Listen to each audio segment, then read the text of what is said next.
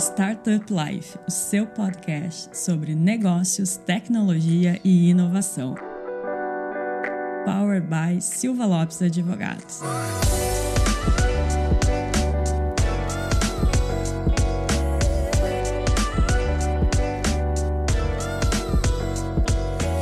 Fala galera, eu sou a Cristiane Serra e esse é seu podcast Startup Life. Começando mais um episódio aqui com um tema que tá mais do que. Nossa, eu ia falar em voga, mas em voga eu me senti uma agora.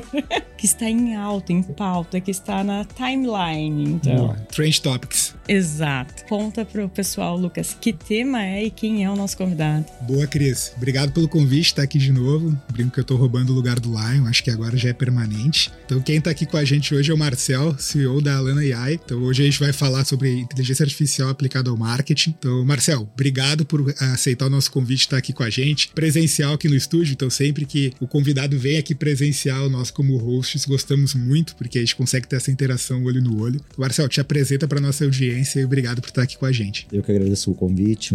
Meu nome é Marcel, sou fundador da Lana. A Lana é uma scale-up de AI. AI agora é hype, né? Isso. Mas eu trabalho com isso há oito anos já. Bacana. Então, nós vivemos já os invernos e os verões uh, dessa indústria. Nós somos especializados em Customer Experience, que é o futuro do marketing como um todo. E basicamente nós construímos a AI do zero em português, né? Nossa tese é que basicamente é um desafio local. Você tem que desenvolver toda a análise de texto, toda a geração de linguagem em português primeiro, em vez de tentar traduzir desde o começo. Então a gente tem trabalhado nisso há oito anos já. Nós somos uma scale up endeavor, nós temos um patamar um pouco mais elevado. E a gente gosta de brincar que, na verdade, somos um, um grande, é, um maior investidor de AI em PD em território nacional, né? A gente está tentando trazer esse investimento no Brasil com muita força. Bacana, excelente.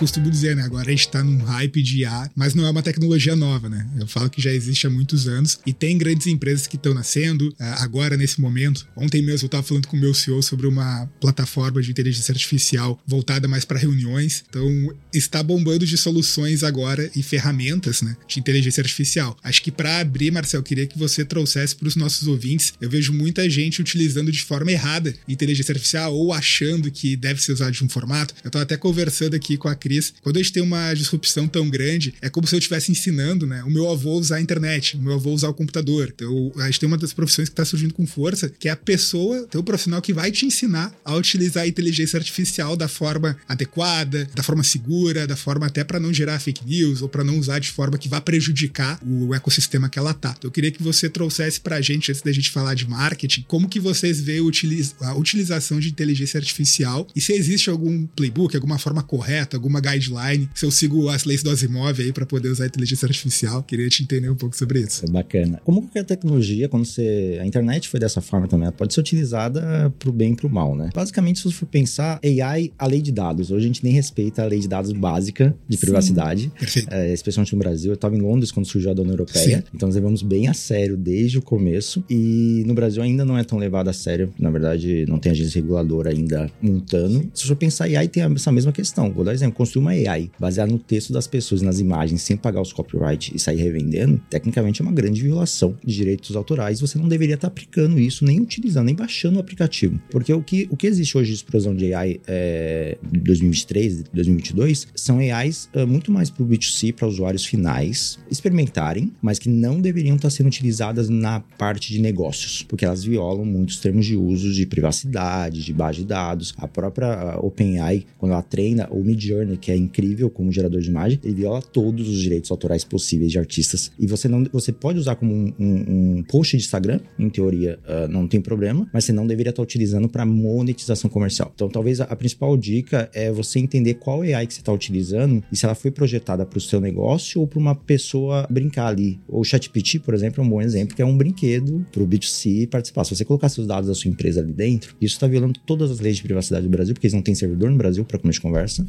Esses dados vão ser utilizados para treinamento de uma próxima AI. Acabou de ter um vazamento da Samsung lá, Coreia, que eles colocaram código-fonte, frameworks de um hardware que nem foi lançado ainda. É, então a gente tem que tomar cuidado, na verdade, com coisas básicas que a gente já sabe, que a gente está sendo educado há 10, 15 anos com a internet, que é dados se são dados sensíveis ou não. A questão de privacy como um todo. Se você está utilizando isso para fins comerciais ou fins pessoais. De novo, fins pessoais tem um pouco mais de liberdade, você não está monetizando. Agora, a questão do. Você citou um pouquinho de fake news, né? Que a gente está com a internet agora numa geração mais avançada e aí vai surgindo coisas mais pesadas de se controlar. A AI, ela potencialmente ela pode gerar bilhões de fake news por segundo, ela é muito mais poderosa. Acabou de acontecer agora, semana passada, uma queda na bolsa de valores. Por causa uh, do Pentágono, né? Exatamente, aquilo, aquilo é incrível se pensar. Então a gente tem cada vez. Mas note que, apesar disso, todo mundo só levou a sério porque saiu num grande veículo e que o jornalista não fez o trabalho dele correto de consultar a fonte. Perfeito. Que é um trabalho que existe há muito tempo. Então a AI ela, ela é um grande desafio, ela é tão grande quanto a revolução na internet, sem dúvida nenhuma. Nós estamos ainda numa primeira geração de, de AI pro B2C. É pela primeira vez que as pessoas se interessam. Minha mãe me ligou para falar do ChatGPT. Então é a primeira vez que alguém se interessou de fato por AI, as pessoas comuns. Mas a gente tem que pensar sempre na aplicação comercial versus na aplicação do usuário final. Porque a comercial tem muitos riscos para a companhia. Você tem que lembrar que você é um profissional que está monetizando ali em cima.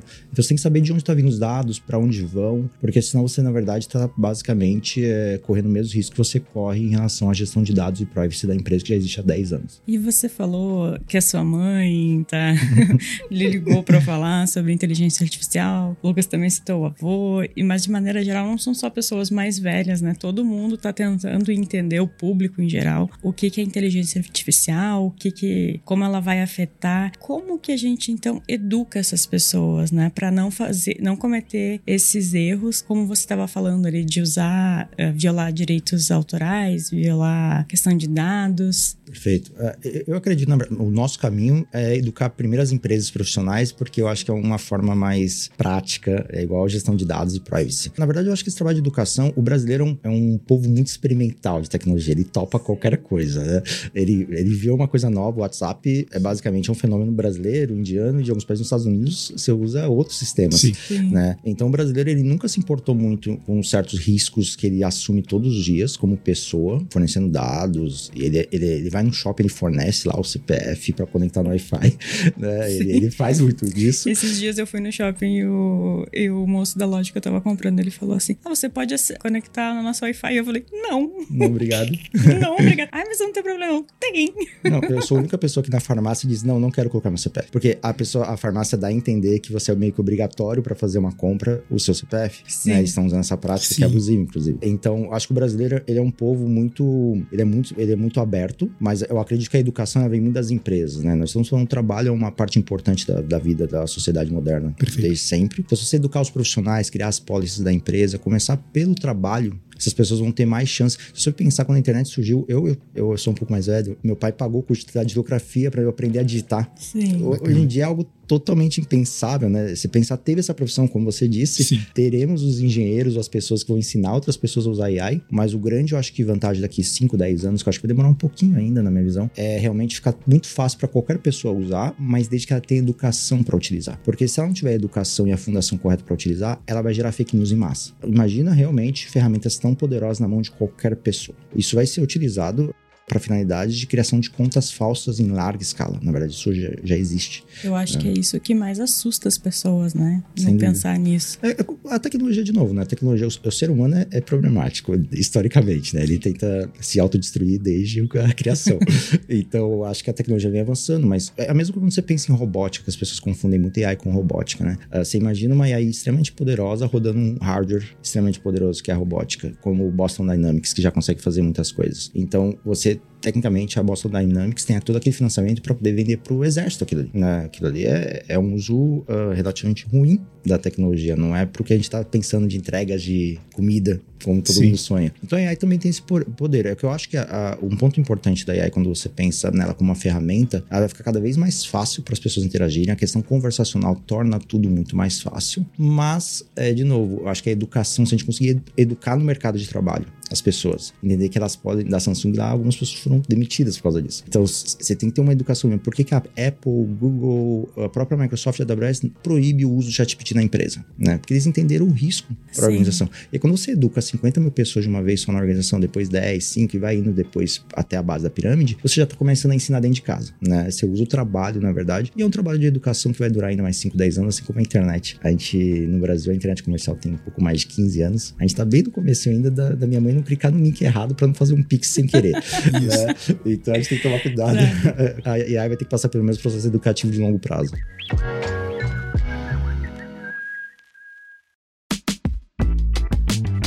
E falando agora mais especificamente do marketing, né? Como que a inteligência artificial ela tá modificando o marketing? É claro que a gente sabe que as tecnologias ao longo da história foram modificando a comunicação como um todo, mas mais especificamente, como é que ela tá modificando o marketing? Perfeito. É, o consumidor mudou muito, né? E na verdade a única forma de a gente conseguir atender esse consumidor digital é por meio de AI, né? Eu acredito verdadeiramente nisso. Quando a gente fala de marketing, customer experience como um todo, eu me lembro quando eu trabalhava com isso há 10 anos, eu já me sentia totalmente perdido, porque eu criava planos planos realmente muito sofisticados para algumas marcas, eu era publicitário na época, e quando eu ia executar esses planos era inviável manualmente fazer isso. Era simplesmente não parava de pé. A AI permite que isso pare de pé. Quando você fala de AI transformando o marketing como um todo, né? tem escala. E tem escala sem aquele if else, sem aquelas regras básicas que já existem desde os anos 80, de tratar todo mundo como igual. Né? Porque o, o, o ser humano, é, com a era digital, a minha mãe, cada vez mais, nunca li reclamou na vida de nenhuma loja, e agora ela acha que pode ir lá no Facebook xingar uma marca. Né? Então o consumidor mudou muito, ele evoluiu, e a AI torna possível atender essa pessoa realmente individualmente, porque a gente já vem com essas promessas de marketing personalizado há pouco mais de 10, 12 anos, né? E na prática nunca funciona muito bem. A gente recebe spam todos os dias. Ou um chatbot é, que fala contigo. O, o, o chatbot é, é uma tristeza, na verdade, a, a, o ser humano tem uma pouca memória. Esse parte do hype que existe hoje em AI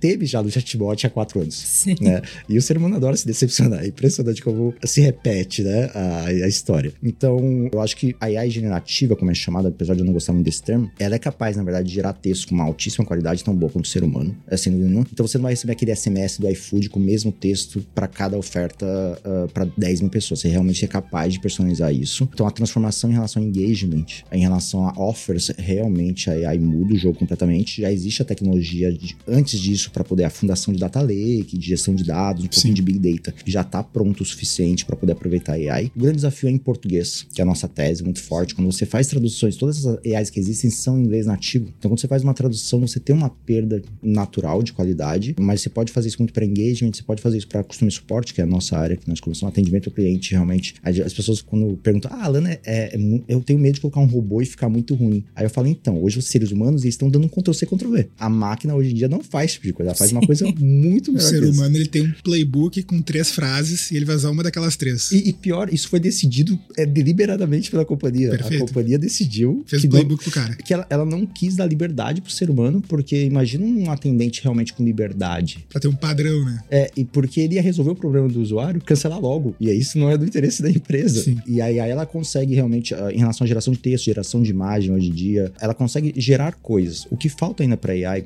para realmente, no marketing especialmente, ela ainda não tem capacidade de gerar, por exemplo, tomada de decisão em, estratégica. O insight ainda tem que ser criativo, por isso que o publicitário, o profissional de marketing ainda tem um, um longo futuro profissional. O pessoal pode ficar tranquilo, não vai acabar o seu emprego. Não, como todas as profissões que passam pela internet, você tem uma, uma substituição do trabalho básico, né? Então, vamos supor que seu trabalho fosse apenas escrever uns textos Ctrl-C, Ctrl-V de outro lugar, sem dúvida nenhuma. Parabéns, você já perdeu o Wikipedia lá atrás, né? Sim, é sim. que agora você tem um plugin que faz de maneira mais personalizada. Mas se você realmente é um redator publicitário de altíssima qualidade, que escreve alguns dos melhores filmes, os melhores uh, peças que eu já vi na minha vida, você está protegido pelos próximos 100 anos. Porque esse nível de criatividade, na verdade, você vai usar essas ferramentas como potencializador, né? Recentemente eu estava com a Microsoft, a, gente, a Microsoft tem muito uma teoria de copilot, né? Uhum. Como a própria Lana tem esse posicionamento de humanos mais AI, não substituição. A tecnologia não é avançada ainda o suficiente para substituir. Quando eu odeio esses artigos, ah, as, as profissões extintas que vão. Na verdade, se todo mundo for demitido, como que a gente vai ter dinheiro para comprar as coisas das empresas, né? Então não é muito. A gente não está pronto ainda para renda universal, então a gente tem que pensar que o trabalho é importante. Você acha que um dia vai substituir? Sem dúvida. A, a Lana, na verdade, já substitui uma camada percentualmente relevante, a ponto de eu chegar à conclusão que já substitui certo grupo de humanos. É, é que a substituição total não é do interesse da, da sociedade como um todo, nem de uma empresa como a minha. E aí a gente tem essa teoria de superminds, super-humanos, que você vai, na verdade, substituir uma camada importante, mas não é diferente da internet. Se você pensar, a máquina de escrever, quem fazia taquografia na máquina de escrever, depois foi para editação, e hoje em dia Sim. sequer tem muito disso, né? Ou então a remuneração é muito baixa desse tipo de coisa. Sim. Você sempre vai ter essas tasks, essas, essas skills, em vez de profissões. O ser humano vai ter que se mudar, o emprego tá mudando, né? Isso tudo no futuro trabalho há muito tempo. É, é, é, normal em países mais avançados ter dois empregos, ser part-time, né? Ah, o brasileiro que ainda tem uma cultura muito de eu vou ter um emprego full-time, time, oito horas por de dia. De preferência, concursado. Com, concursado, então o, o, o, CLT no sentido de não, não de lei trabalhista, claro. porque o problema não é esse, mas a questão do, da estabilidade, né? E eu vou ficar ali dois, três anos e relax, entre aspas, né? E você, não existe mais espaço. As empresas, na verdade, por isso que startups desafiam grandes empresas. O conceito de startup é muito interessante, né? Uma empresa de duas pessoas desafiando uma companhia de 50 mil. Sim. Então, Sim. lógico. E aí, aí potencializa isso em marketing, customer experience, tá? Uma coisa interessante do marketing com AI é você poder fazer uma operação. É, a gente trabalhou com uma agência de 8 pessoas versus uma agência de 300 pessoas. Essa agência de 8 pessoas aqui utilizando a Lana ganhou a conta, uma conta da Nike, uma das contas da uhum. Nike, dessa agência maior, que nunca investiu lá muita Sim. coisa naquela conta, era só mais uma conta, publicitário perde conta Sim. todo dia, faz parte do jogo. Mas para essa agência que era incrível, mas ela não teria capacidade sem AI Sim. de utilizar isso. De novo, não, ah, é para substituir? Não, na verdade, você está deixando de contratar mais 30 pessoas, já está moldando o seu negócio, e aí aí para marketing destrava novas possibilidades que a gente não enxergava. Então, existem muitas campanhas de marketing que você gasta um milhão de reais para faturar um milhão de reais. Sim. Obviamente que a conta não fecha. Não fecha. Né? Ela permite que você realmente crie novos negócios ou novas campanhas com custo muito menor do que manualmente. Não adianta você falar, ah, contratei uma ferramenta de 5 mil reais, mas gastei mais 8 mil reais em hora homem. A, a, conta não fecha. Então, aí ela permite que você utilize menos hora homem em tarefas que as pessoas não querem fazer. Eu gosto de brincar que, na verdade, aí ela vai substituir muito rápido as tarefas que os seres humanos odeiam. Eu já fui telemarketing quando eu tinha 17 anos, né? Eu odiava cada segundo daquilo ali. Me divertia, porque eu fazia cobranças, mas na prática ninguém tá ali porque gosta, achou Sim. divertido. Ou então até mesmo atender digital, ou vendas online. Né? Tem algumas pessoas que amam de paixão e tem outras que estão ali temporariamente. Isso que eu ia te perguntar, Marcel. Hoje, quando a gente fala de inteligência artificial, você comenta que a gente está utilizando para os serviços que as pessoas não querem fazer mais, e por essas pessoas não quererem fazer mais, acaba tendo uma escassez desse profissional no mercado. Pelo menos, por exemplo, vou contratar um SDR, por exemplo contratar um pré-venda. É difícil tu encontrar um pré-venda que realmente vai estar tá alinhado, que vai ter todo, vai querer uh, trabalhar com aquele volume, né? Porque muitas vezes não é, é um volume de trabalho muito grande, não que seja complexo, como você trouxe, mas ele é trabalhoso. E também o profissional do marketing, né? Eu queria que você fizesse essa correlação de marketing com comercial também, dessas tarefas que, digamos, são mais manuais e essas pessoas, o que, que elas podem fazer para poder utilizar melhor essa ferramenta. Porque eu concordo que, que a AI, assim como outras tecnologias, são ferramentas ferramentas. Elas não vão substituir a pessoa no curto prazo. Queria entender de você como que a gente ganha eficiência e como que a gente vende isso positivamente para as empresas. Bacana. É, o, o SDR, acabou, vamos pegar esse exemplo do SDR, Boa. né? Verdade seja dito, o melhor SDR, eu já fiz trabalho de SDR. Uh, Também. O melhor SDR, ele quer virar um AE. Ele, ele vai, quer virar um vendedor, ele não quer. Ele não quer prospectar o resto ele, da vida Ele pode ser incrível como SDR. Eu já tive essas discussões algumas vezes, tá? Tanto com o SDR quanto o BDR. E aí você, daqui dois anos, você já não tem mais o talento. Ele não quer mais aquele um trabalho turnover muito alto também. Turnover muito alto. Então, eu acho que onde que a AI entra aqui, né? Primeiro que alguns dos melhores SDRs que eu já conheci na minha vida, ou BDRs, eles já usavam ferramentas de automação desde sempre, né? A AI é uma ferramenta ainda mais poderosa. É que a AI, na minha visão em SDR, BDR comercial, Sim. não apenas marketing, e na marketing como customer experience como todo, né? Que a gente sempre fala que customer experience é atendimento ao cliente, engajamento que é marketing e vendas, né? Essas três coisas juntas. Se você for pensar, a AI tem um papel muito importante de forçar o usuário a seguir as regras. E eu gosto de dizer isso porque alguns SDRs, alguns dos melhores que eu já conheci em volume de trabalho, ele começava a violar certas regras para poder chegar em determinados números, Sim. né?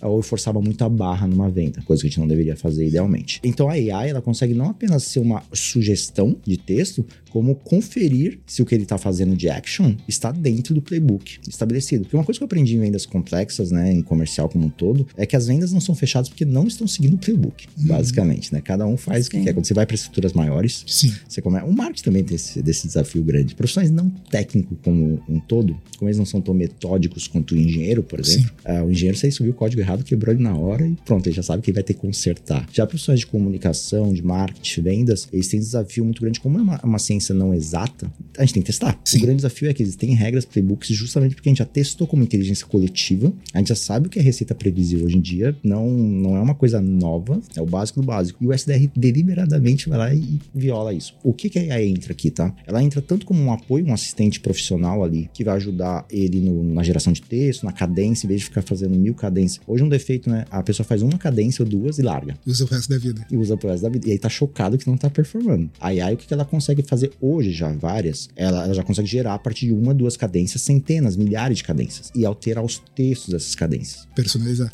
personalizar. E aí o papel desse SDR é muito mais analítico, e aí entra Sales Ops e outras profissões novas que vão surgindo. É curioso, né? Alguns SDRs vão migrando para a área de inteligência com o tempo, porque é um outro caminho se não quer virar vendedor. E o segundo papel da AI, além de ser esse assistente super assistente, é um segundo ponto de monitoria no sentido não de punição, mas de um diretor ou um gerente sênior de sales como todo criou aquele playbook com alguma, algum pensamento por trás. Quando ele olha coletivamente os seis SDRs, mais os oito closers, mais os X uh, CSM, ele consegue consegue, por meio de AI ali, monitorar no dia a dia de uma forma muito mais fácil tá? É, mas não monitorado, tipo, ah, vou ler uma transcrição de conversa. É, é humanamente impossível você pegar... Ouvir todas as ligações do SDR. É, isso é uma ilusão, tá? Eu já tentei, tá?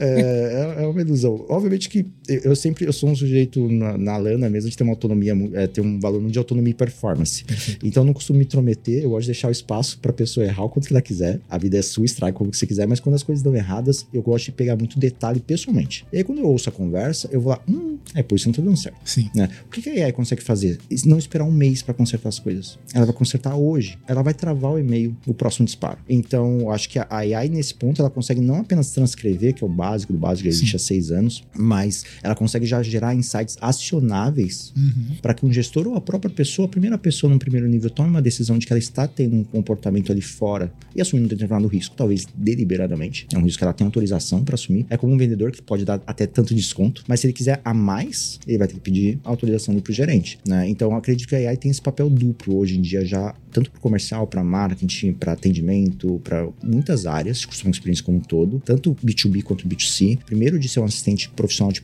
potencializar a criatividade e o trabalho humano, que é liberar o humano para fazer o que ele faz de melhor, que é único, mas deixar o trabalho braçal para AI. E a segunda coisa, esse trabalho mais de, dito que existe um workflow, dito que existe, existe um playbook, coletivamente a gente está seguindo ele, e se não está, como que a AI diariamente vai fazendo esses pequenos ajustes? Porque no, na prática a gente perde venda porque a gente não seguiu o processo diário. Sim. Aí quando você pensa depois de uma semana na reunião de forecast, já foi. Já esfriou, você já vai ter que tomar uma ação mais forte. E o custo de aquisição já foi feito, né? E já foi feito já foi feito. E aí você fica chocado que você perdeu a, o, o forecast tá irreal. Eu, eu tentei montar times internos, hoje em dia a gente trabalha com times externos, pelo amor de Deus, mas in-house, e eu ficava chocado como era impreciso o forecast. Porque era muito achismo. Sim. Sim. Uma AI ela é mais metódica. Sim. Né? Ela, extra, ela tira essa parte. Só que o mérito da AI que existe hoje, a AI já existe há muito tempo, mas a AI que existe hoje é pegar o que o ser humano tem de mais especial, que é a linguagem. Né? A AI matemática já existe há muito tempo. A parte preditiva, enfim, é, já, já e funciona há muito tempo. Mas o mérito aqui é o poder pegar essas conversas, que é uma questão totalmente qualitativa, não ter que colocar um outro ser humano para monitorar, porque senão seria é, controle e punição. Não, não,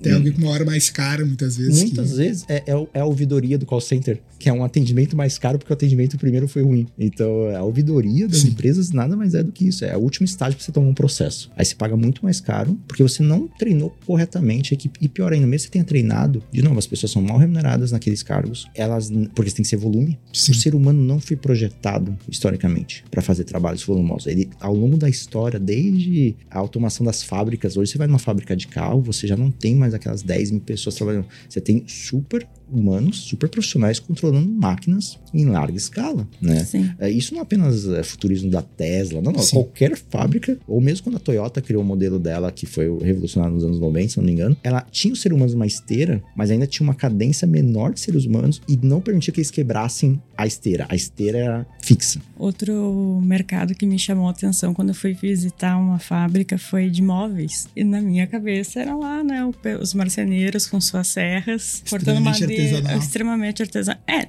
artesanal não tanto porque tem as, os equipamentos elétricos ali e tal, mas, né, cortando madeira por madeira, cheguei na fábrica, era, era uma tecnologia que eu nunca tinha visto. Olha, no interior aqui do Rio Grande do Sul, com maquinário que vem da Alemanha e não sei o que, e eu, meu Deus.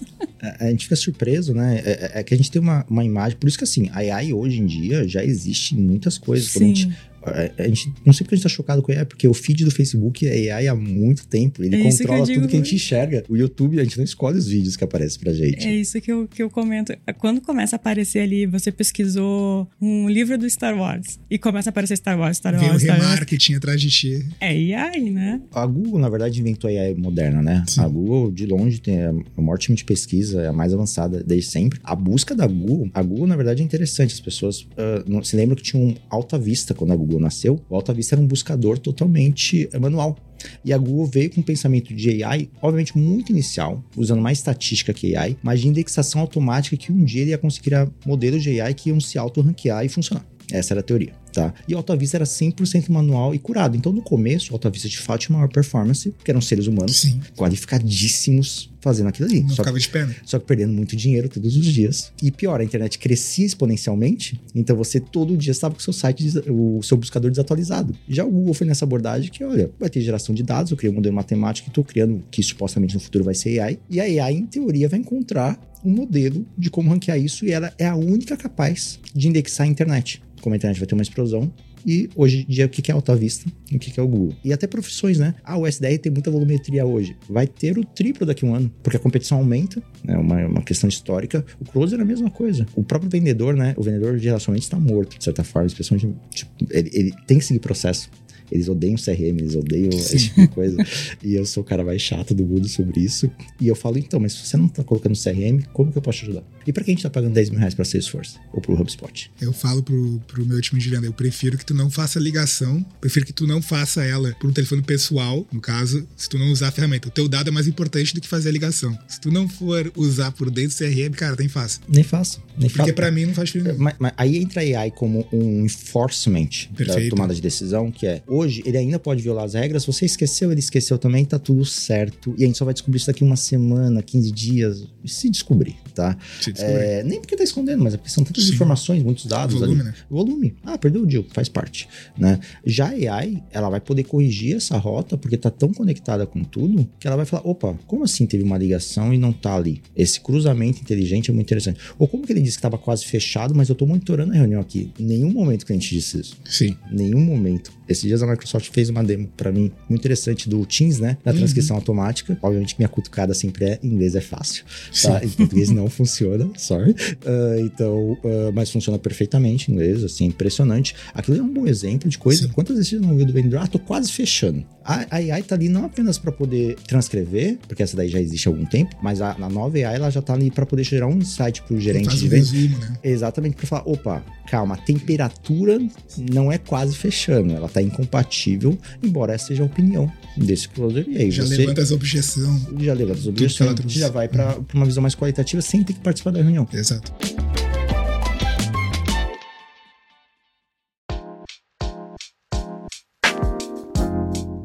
Marcel, como que a tecnologia, essa parte da AI, de geração de texto e até imagem, ela se torna, acabou se tornando um foco agora? Além, é claro, dessa questão que a gente está falando aqui do custo, né? De custo de ter uma pessoa fazendo e a, e a AI colaborando. Por que que virou um foco? Por que está se falando tanto nisso? Por que está se investindo tanto nisso? E daí eu já complemento pedindo para que tu conte um pouco mais sobre a Lana para quem não conhece. Eu acho que o foco é porque a brincadeira aqui é porque o metaverso não deu certo. uh, uh, brincadeiras à parte, o ser humano aí precisa de um hype novo todo ano, tá? É, a gente vive numa sociedade que precisa de uma novidade incrível. Foi NFT, metaverso. Eu me lembro, eu gosto de brincar. Blockchain no... funcionou, pelo menos. Blockchain funcionou, obviamente não do patamar que Sim. a gente esperava, mas eu acredito bastante no médio e longo prazo. Eu gosto de brincar, na verdade, que as empresas sofrem muito porque a gente não cumpriu as promessas lá de Big Data há 10 anos, não cumprimos as promessas de transformação digital nos últimos 5 anos, e agora a gente tá falando de AI, e tudo isso é uma fundação. Sim. Eu acredito que, na verdade, ela, ela explodiu agora porque, na verdade, verdade seja dita, desde os anos 60, a AI sempre explodiu, ficou 3 anos em hype e caiu. Tá? Sim. Isso acontece historicamente desde os anos 60, que é quando um pesquisador consegue fazer alguma coisa de AI muito interessante que vai funcionar ocasionalmente,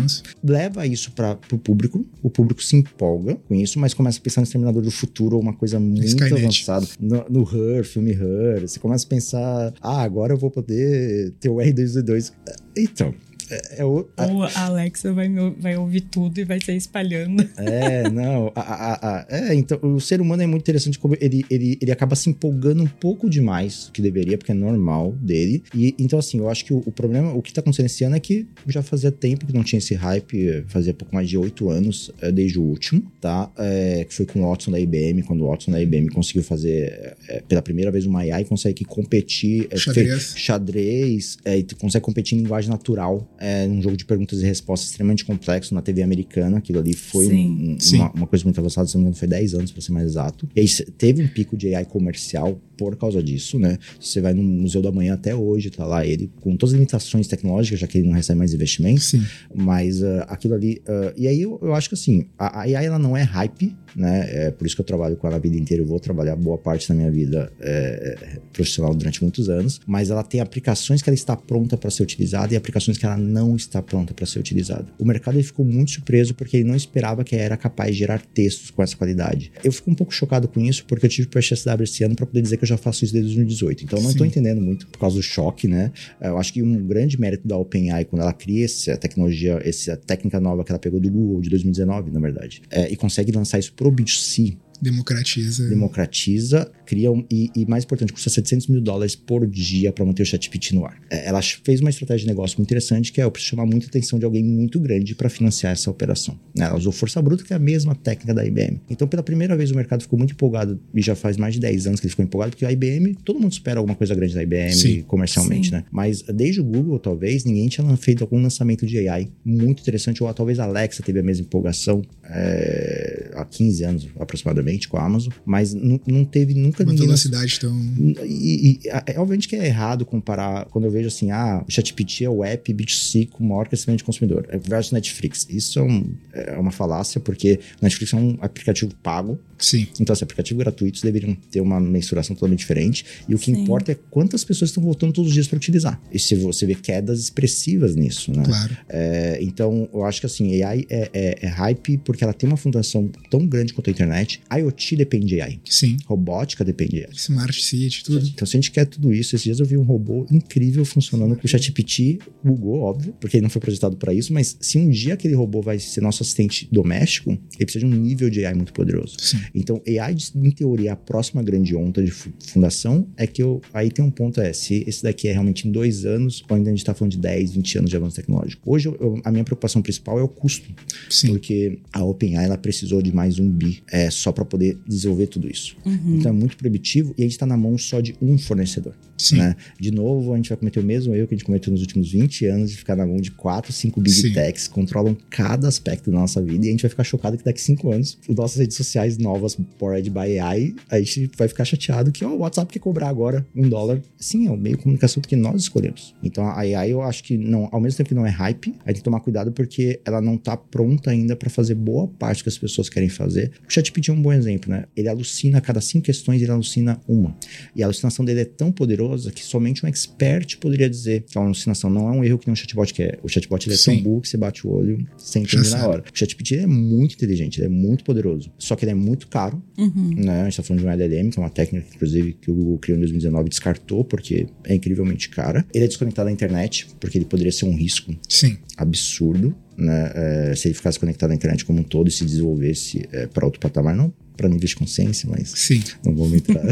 Ai- Ainda não tá nesse patamar, mas ele poderia entrar em riscos, é, é, outros tipos de riscos. Mas eu acho que o que mais empolga as pessoas é colocar na mão da pessoa comum Sim. mesmo. E o ser humano, ele, ele acredita no conversacional como futuro, né? A gente acredita de verdade, a gente tem um estereótipo na nossa cabeça de visão que a gente vai poder falar com a Alexa e ela realmente vai conseguir nos entender como se fosse uma pessoa. A escrita é super importante para a humanidade, principalmente desde o começo, mas o ser humano moderno, ele fala. Ele se expressa, por isso que é o, o áudio de 5 minutos no WhatsApp. Ele, ele gosta de se expressar por meio de voz, de conversas. Ele não gosta, por exemplo, de mandar uma carta. Nunca gostou, na verdade, se pensar. Assim Sim. teve uma tecnologia melhor, mais curta, ele adotou. Então, a AI, ela tá nesse estágio porque ela conseguiu conversar. Ela conseguiu surpreender. Mas ao mesmo tempo, se a gente for pensar, a gente tem que tomar cuidado, porque na aplicação de negócios, uh, eu acho que o mercado vai se decepcionar um pouquinho só, porque a aplicação não foi projetado para isso. Sim. Né? Toda vez que você pega uma tecnologia e tenta adaptar para uma outra finalidade, você tem um tempo e custo, e as pessoas estão especialmente ansiosas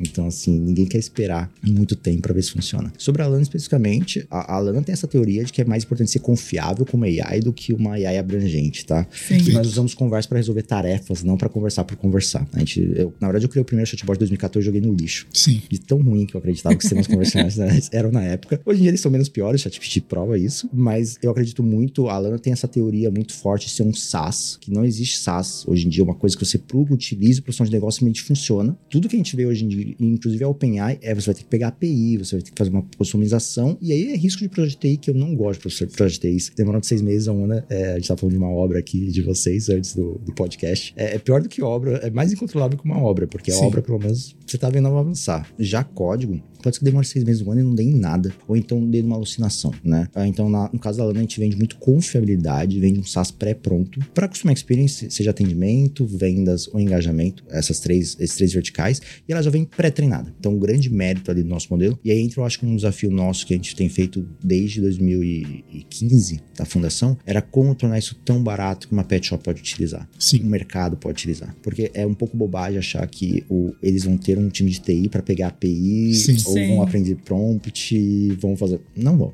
não, não irão para esse caminho, né? Então a gente acredita muito que a nossa visão de médio e longo prazo da Lana é como fazer um SaaS AI para produtividade no trabalho. Nosso, nossa especialização é B2B, produtividade. A gente começou com customer suporte, foi avançando para vendas, avançou para marketing, agora a gente está entrando em RH. Enfim, Legal. a gente tem uma teoria muito Legal. forte de onde o ser humano tem muitas ferramentas de produtividade, mas essas ferramentas são tão ruins ou tão mal integradas que você gasta muitos seres humanos para poder utilizar elas. Cada área vai ter um Excel diferente. Muito. Sim. Ou então aqueles. eh, Eu me lembro quando eu montava o projeto de Big Data, né? De, de dashboard. A Lana, por exemplo, não tem, tem relatórios em algum lugar lá, mas a gente transformou tudo em linguagem natural. Porque a gente acha que é muito mais fácil para as pessoas. em vez de- O gráfico pode ser lindo, as pessoas não têm cultura de dados. E, e eu odeio solução B2B, especialmente, a Lana é especializada 100% em B2B. Solução B2B que funciona na teoria e daqui seis meses a sua empresa já não está utilizando mais, né? Quantas vezes a gente não contrata softwares eh, todos os dias eh, sobre isso? Então a gente teve uma teoria muito forte de... Eu me lembro quando eu montava na Coca-Cola dashboards, eu montei centro de comandos lá, só para as pessoas olharem, ah, que bonitinho. E ninguém ia utilizar, né?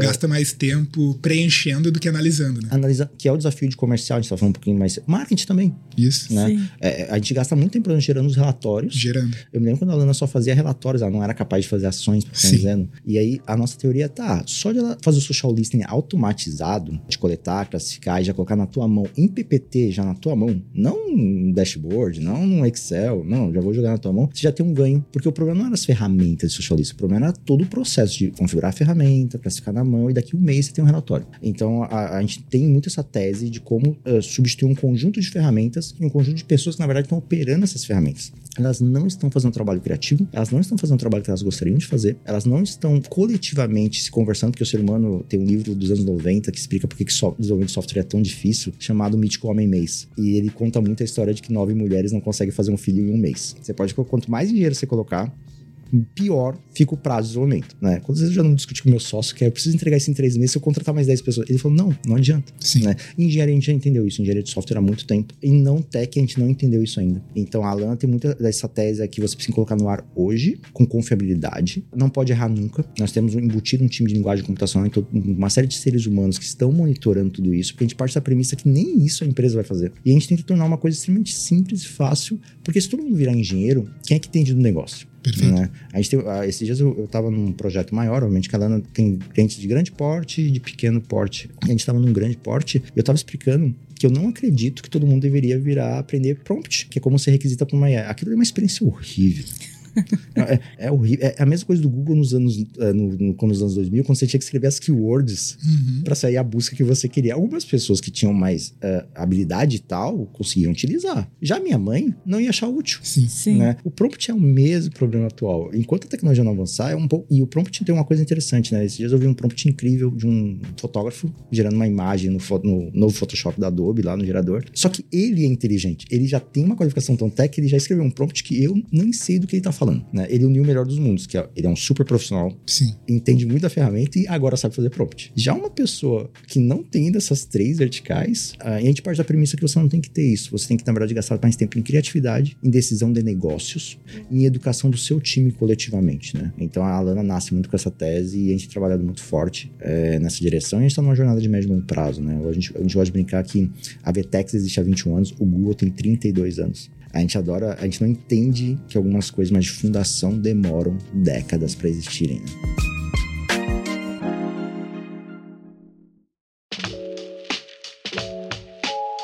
Trazendo um pouco prático, quando um cliente vai contratar vocês, por exemplo, eu pergunto isso porque a maioria dos nossos ouvintes são empreendedores, já tem negócio rodando, como que funciona? Queria entender do seu lado o onboarding, se é uma questão de cultura, se eu tenho que trabalhar, porque eu gosto de falar de pessoas, processos e, e ferramentas, né? Então, eu, às vezes eu digo, não adianta ter a melhor ferramenta se os processos não são muito bons se as pessoas não sabem utilizar aquela ferramenta. O gestor, ele fica na dúvida, pô, vou contratar aquela ferramenta, mas não sei se meu time vai abraçar, mas eu tenho que defender aquela ferramenta para o meu time, ou vou ter que pensar num processo antes. Queria que você explicasse um pouco para os nossos ouvintes como que é na prática esse onboarding e se eles têm que se preocupar ali com a cultura do time, se só um time tem que ser data-driven, se a empresa inteira tem que ser data-driven, como é que funciona essa, essa virada de chave? Bacana essa pergunta. Eu, eu até, antes de falar a parte prática do onboarding, eu vou falar que é de longe o maior desafio que eu, eu não estava mapeado isso. Eu achei Sim. que era só fazer a Lana funcionar e ela ia funcionar. E quando ela funcionou, eu fiquei percebendo que as pessoas ainda odiavam a gente.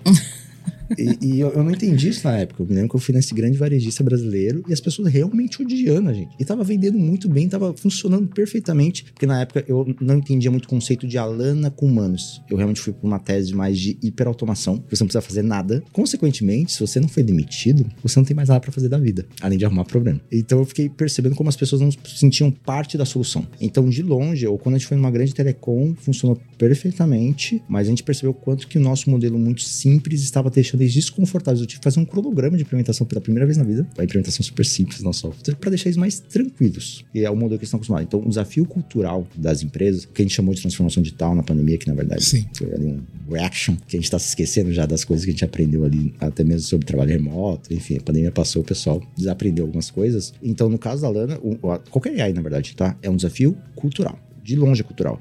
Parabéns, empresas de sucesso sempre foram ter 10, 20, 50 mil funcionários. Aí ela força você a pensar de uma forma diferente, porque uh, se é hiper automation com qualidade humana, você pode, na verdade, montar um time de 5 pessoas no lugar de 50, só com um perfil completamente diferente. Então, o que você estuda os processos das pessoas entra antes até mesmo da ferramenta. Qual a ferramenta de AI? Se você é a Lana, se você é irrelevante. Irrelevante. O importante é que você tem o um processo, e o processo aqui eu entro um pouquinho no objetivo. Qual é o KPI? Qual o objetivo que você está tentando chegar? Ou você está implementando só por implementar AI? Até para te ajudar, porque muitas vezes até a ferramenta paga a conta no fim do dia, né? Muito. Se, a, se o processo não está adequado, se as pessoas estão adequadas, essa ferramenta não presta, então não, não vou mais usar, vou voltar para o meu Excel, né? E, e, o B2B brasileiro é muito interessante, tá? Uh, o latino como um todo, ele é um testador enorme de ferramenta e ele usa isso mesmo porque a culpa é sempre da ferramenta. Isso. Sim. Né? É sempre do, do provider. E é mais fácil ele ficar trocando de ferramenta três, quatro vezes por ano do que ele perceber que, nossa, a minha estratégia está totalmente alinhada, a minha cultura não está alinhada. Cultura de dados é uma, uma coisa interessante, assim, que se as empresas tivessem cultura de dados, adotar AI hoje em dia seria algo óbvio. Sim. Como elas não possuem, e eu não boto fé que vai ter, tá? Eu já desisti, esse daí um trem que já saiu, eu já desisti dessa parte de educação de dados. Tô partindo de uma premissa que a AI vai ser capaz, na verdade, de, por meio dessas cutucadas e workflows, ela vai conseguir meio que ajustar o fato de você não ter uma cultura de dados. Mas o maior desafio é, é cultural de pessoas, sem dúvida nenhuma. No caso da Lana, um, um, um, e é por isso que a Lana tem que ser tão simples na nossa visão, tá? Porque no caso de uma OpenAI, se você conseguir engajar a empresa inteira, aprovar seu super bud, por aí, ou pequeno bud para testar, ter que esperar ainda 60, 90 dias ou 120 dias, ou fazer só um use case, é, que é simples, né? Não é algo uau, não vai mudar a sua empresa. Ou então gastar demais desde o começo, eu acredito muito que ferramentas elas deveriam se pagar desde o primeiro dia. Depois elas fazem um land expand e vão crescendo na organização. Então, no caso da Lana, o setup, na verdade, é uma ligação de 15 a 30 minutos com o nosso time, que é opcional, mas é curioso, né? É um setup self-service que você mesmo faz, porque a AI já está pré-pronta. Nós coletamos 17 mil marcas, 10 anos de dados, então a AI já está pré-configurada. Você só está personalizando todo de voz, tá objetivo, se você é um, é um. Se a Lana é uma estagiária ou uma diretora, isso é bem interessante, é uma pergunta Legal. real na nossa interface, porque se ela é uma estagiária, ela vai seguir regra de qualquer humano. Qualquer humano pode modificar ela. Se ela é uma diretora, ela vai começar a, a modificar o script do SDR, do profissional de marketing. Ela tem mais Legal. autonomia de trabalho. Qual que é o nível de risco que você quer assumir? Se ela pode tentar ser um pouco mais engraçada e talvez errar a mão no GIF, Sim. né? A galera acha super legal gerar imagens, mas a gente gerava GIFs desde 2018. Legal. Gerar GIFs são muito mais legais que imagens, principalmente para as redes É sociais. verdade. então, o setup é curioso, né? A gente criou esse setup e eu fiquei chocado como 80% dos nossos clientes preferem fazer preencher esses dados com- em uma ligação com a gente. Veja bem, é uma ligação que a gente só tá guiando Sim, a pegando na mão pessoa, dele. Pegando na mão, mas é uma questão, assim, é uma coisa nova, Sim. né? E é tão simples que é traumatizante. Porque a Lana era muito interessante. Agora, hoje em dia, tá, tem case, o site tem um monte de exemplos, mas na época que eu vendia pessoalmente até 2020, que eu era o vendedor, ninguém acredita que funciona até que funciona. Sim. E você não sabe o que fazer com isso. A sua organização não ficou pronta. Isso que clientes maiores ou médios, nós tentamos, ou, ou- ou pequenos, mas aí menos diretamente, nós tentamos educar é, vai funcionar. Você já sabe o que as pessoas vão fazer no dia seguinte? Vou dar exemplo. Ah, quero testar rapidinho. Então, testar rapidinho, eu consigo colocar no ar. Vai afetar todos os seus números. Como que você pretende lidar com isso no seu relatório mensal? Porque se você, de repente, começar a colocar uma AI, ativar ela e desativar ela, as pessoas vão perceber que você, de repente, melhorou muito aquele KPI e, de repente, despencou. Então, eu acho que o setup da Lana, um mérito aqui é ser super simples, não técnico. A gente tá falando de uma coisa pra você colocar no ar amanhã. A nossa provocação é justamente isso. Pode contratar o Watson da IBM, pode contratar a OpenAI. Espera aí os seis meses, um ano pra funcionar, vai usando a Lana até lá e aí você depois compara os dois, sem problema nenhum. E a gente também tem uma tese de redução de custo operacional. A gente acredita muito que AI, ou, ou- ou novas tecnologias, mas especialmente AI, ela só para de pé se você puder provar um- uma redução de custo operacional antes mesmo de entrar no ar. Porque isso tem um risco muito elevado. É, e por isso a gente não acredita tanto em Copilot. Um Copilot que está gerando um texto ali para SDR, quanto que ele realmente vale? Né? Ele vai valer um percentual do salário do SDR, mas ele não substitui de fato o SDR. Então a gente acredita sempre que uma AI funcionando de verdade, ela tem que substituir no mínimo de 30% a 60% do coletivo. Então você ainda vai ter um grupo de humanos, e no caso da Lana é bem interessante que a volumetria é limitada. Então, imagina você montando uma fintech É, isso é agora. importante, né? Porque muitas ferramentas tu pode usar cinco consultas, 10 consultas. E isso muitas vezes limita o Não, é, você ganha um sócio. ganho sócio. Eu sócio, eu odeio ferramenta com limitação. A gente utiliza, o- enfim, ferramenta Sim. de comunicação só assim. Cada vez que eu contrato um funcionário, eu- tenho, parece o governo tirando lá um pouquinho do meu dinheiro. Não, não, não é legal. A gente acredita muito. Imagina uma Black Friday, você não ter que pagar nem um centavo a mais por mensagens ou por requisição. É isso que é AI. Porque uma AI super poderosa, como o GPT-4 custa 70% mais caro que o GPT-3. Talvez o GPT-5 nem vai ser feito por causa disso. Então, qual é o ganho? Ah, ele é super poderoso, mas se ele custar muito mais caro, ou a mesma coisa, ou até na verdade 30% a menos que os seres humanos, não compensa Sim. Né? Então a gente tem uma tese muito de redução de custo operacional de 5 a 7 vezes desde o dia 1, né? Realmente, você- e aí, Sim. só que pense em, em uma empresa que ela pode criar um spin-off agora, sem ter aquele custo inicial de investimento tão alto, porque ela pode pensar numa equipe mais enxuta. Ou então você montou uma fintech agora, você criou uma startup agora e você não tem base de dados para treinar uma AI. Como a Lana é pré-pronta e treinada com dados históricos, aí você pode se basear no Nubank, no Neon, porque ela tá aprendendo o tempo todo. São dados públicos, o Google pode coletar o coleta. Né? A gente já deixa isso pré-classificado e você usa essa inteligência coletiva. Tanto que a gente coleta dados de pessoas, de consumidores e das outras AIs. Porque a gente também tem um papel no médio e longo prazo de orquestrar outras AIs, inclusive assim, tô, tô dando umas cutucadas na OpenAI, mas a gente trabalha com eles. Que alguns cases eles são interessantes ah, e se você tem dinheiro infinito. Não, acho que é um, é um problema Sim. propriamente dizendo. E é um- mas é um bom exemplo que a gente trabalha muito com eles para poder não deixar eles errarem. E a gente tem uma, uma- um ponto do B2B, né, que a gente aprendeu, é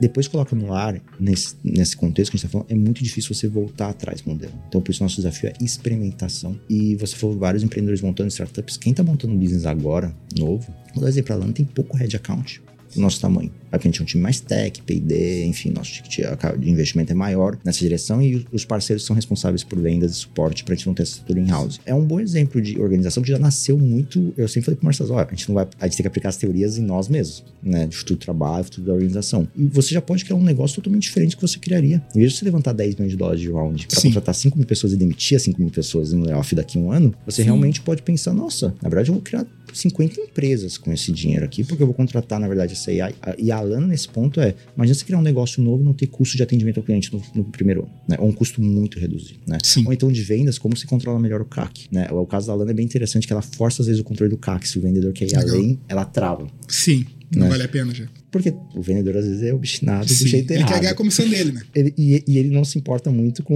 o Com CAC. a perenidade do negócio. Exatamente. Tá quase, tá quase, tá quase. aí. É igual. Eu, no começo, quando eu era muito confiante em AI, a gente tinha aqueles projetos que demoravam um ano e a gente fracassava. Né? Hoje em dia, a gente tem projetos que, na verdade, no máximo, é um trimestre. Não funcionou, vai pro lixo, vai pro próximo. Né? E pra gente encerrar, pra gente liberar o Marcel, né? Mas a já? gente poderia ficar aqui. Aliás, já Caraca. fica, com, ah, Marcel, o convite pra mais um episódio, porque tem muita coisa que a gente não conseguiu. umas 10 perguntas perguntas engatilhadas aqui. Mas... Contemplar aqui no nosso. Vou ter que episódio. contratar a Alana para me responder as perguntas. É. Ou a gente chama o Marcel de novo.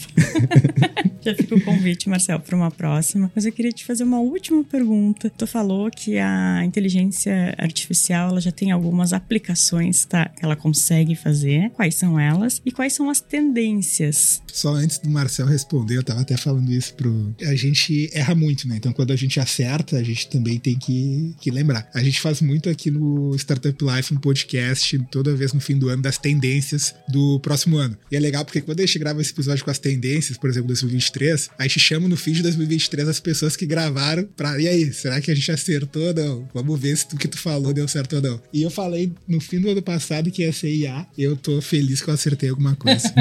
Boa. É, eu, eu, pessoalmente não me arrisco geralmente com tendência, mas eu vou tentar. Mas a gente falou que o metaverso ele não ia ser tão rápido quanto.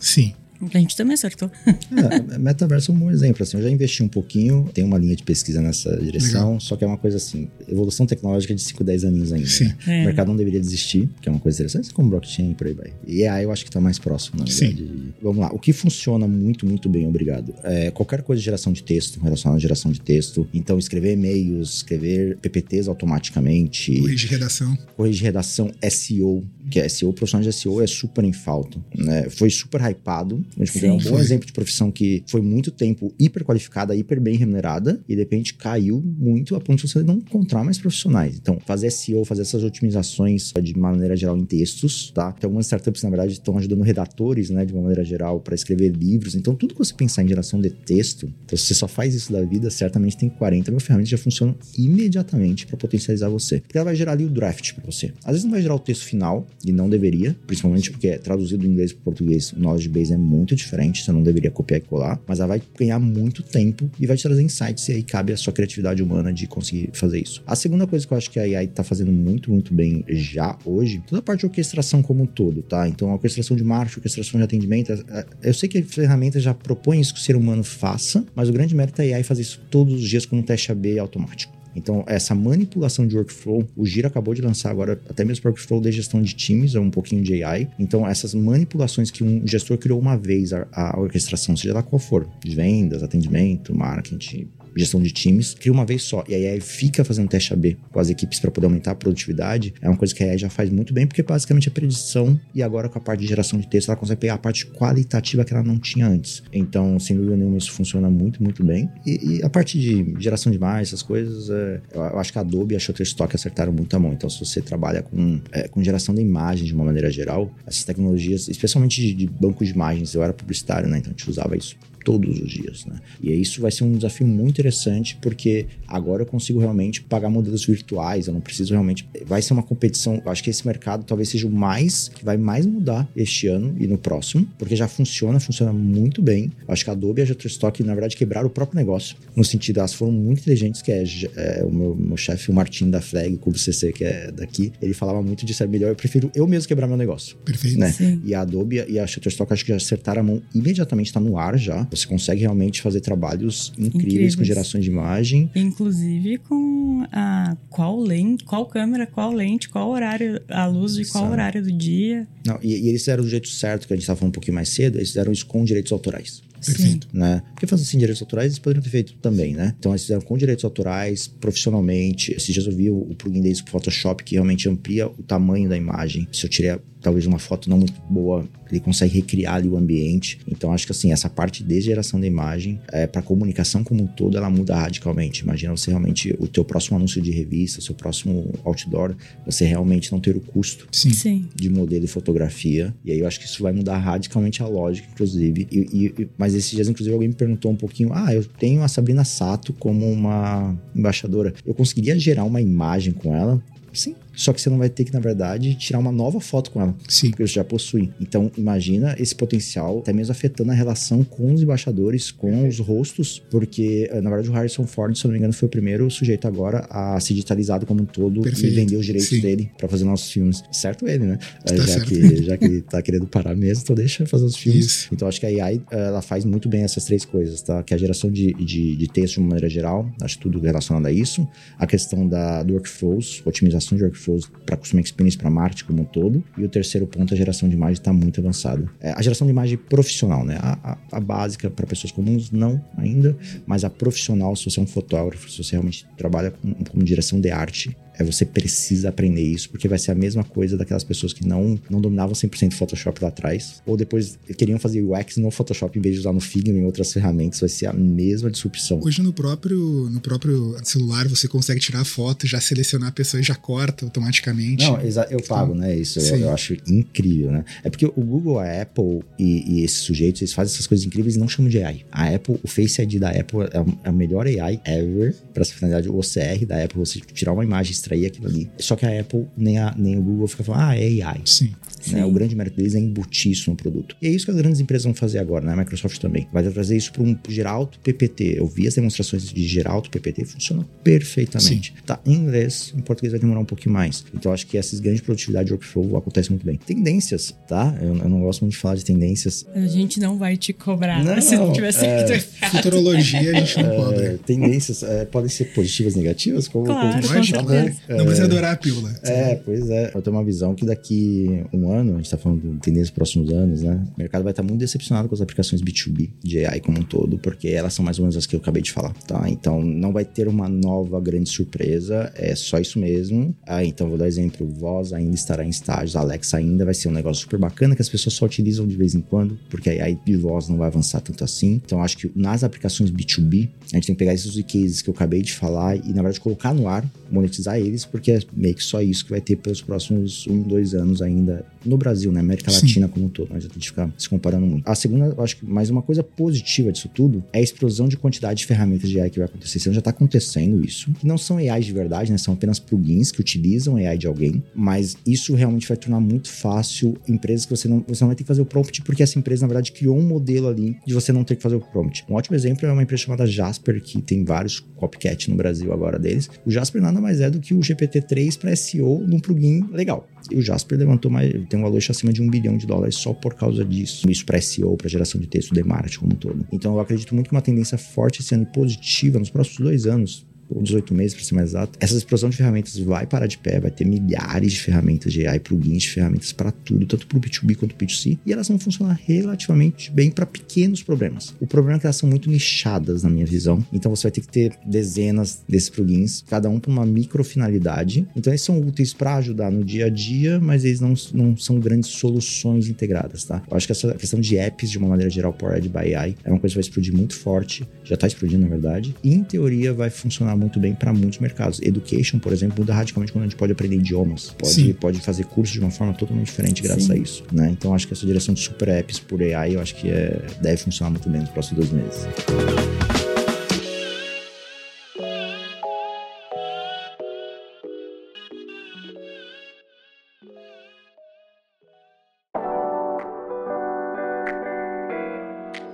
Então, com essas tendências do Marcel. Mas antes de fechar, Cris, só antes de fechar, eu queria pedir pro Marcelo, cara, para quem quiser conversar mais com a Lana, conhecer vocês, Deixa momento esse recado final. Jabá absurdo, como diria o Jovem Nerd.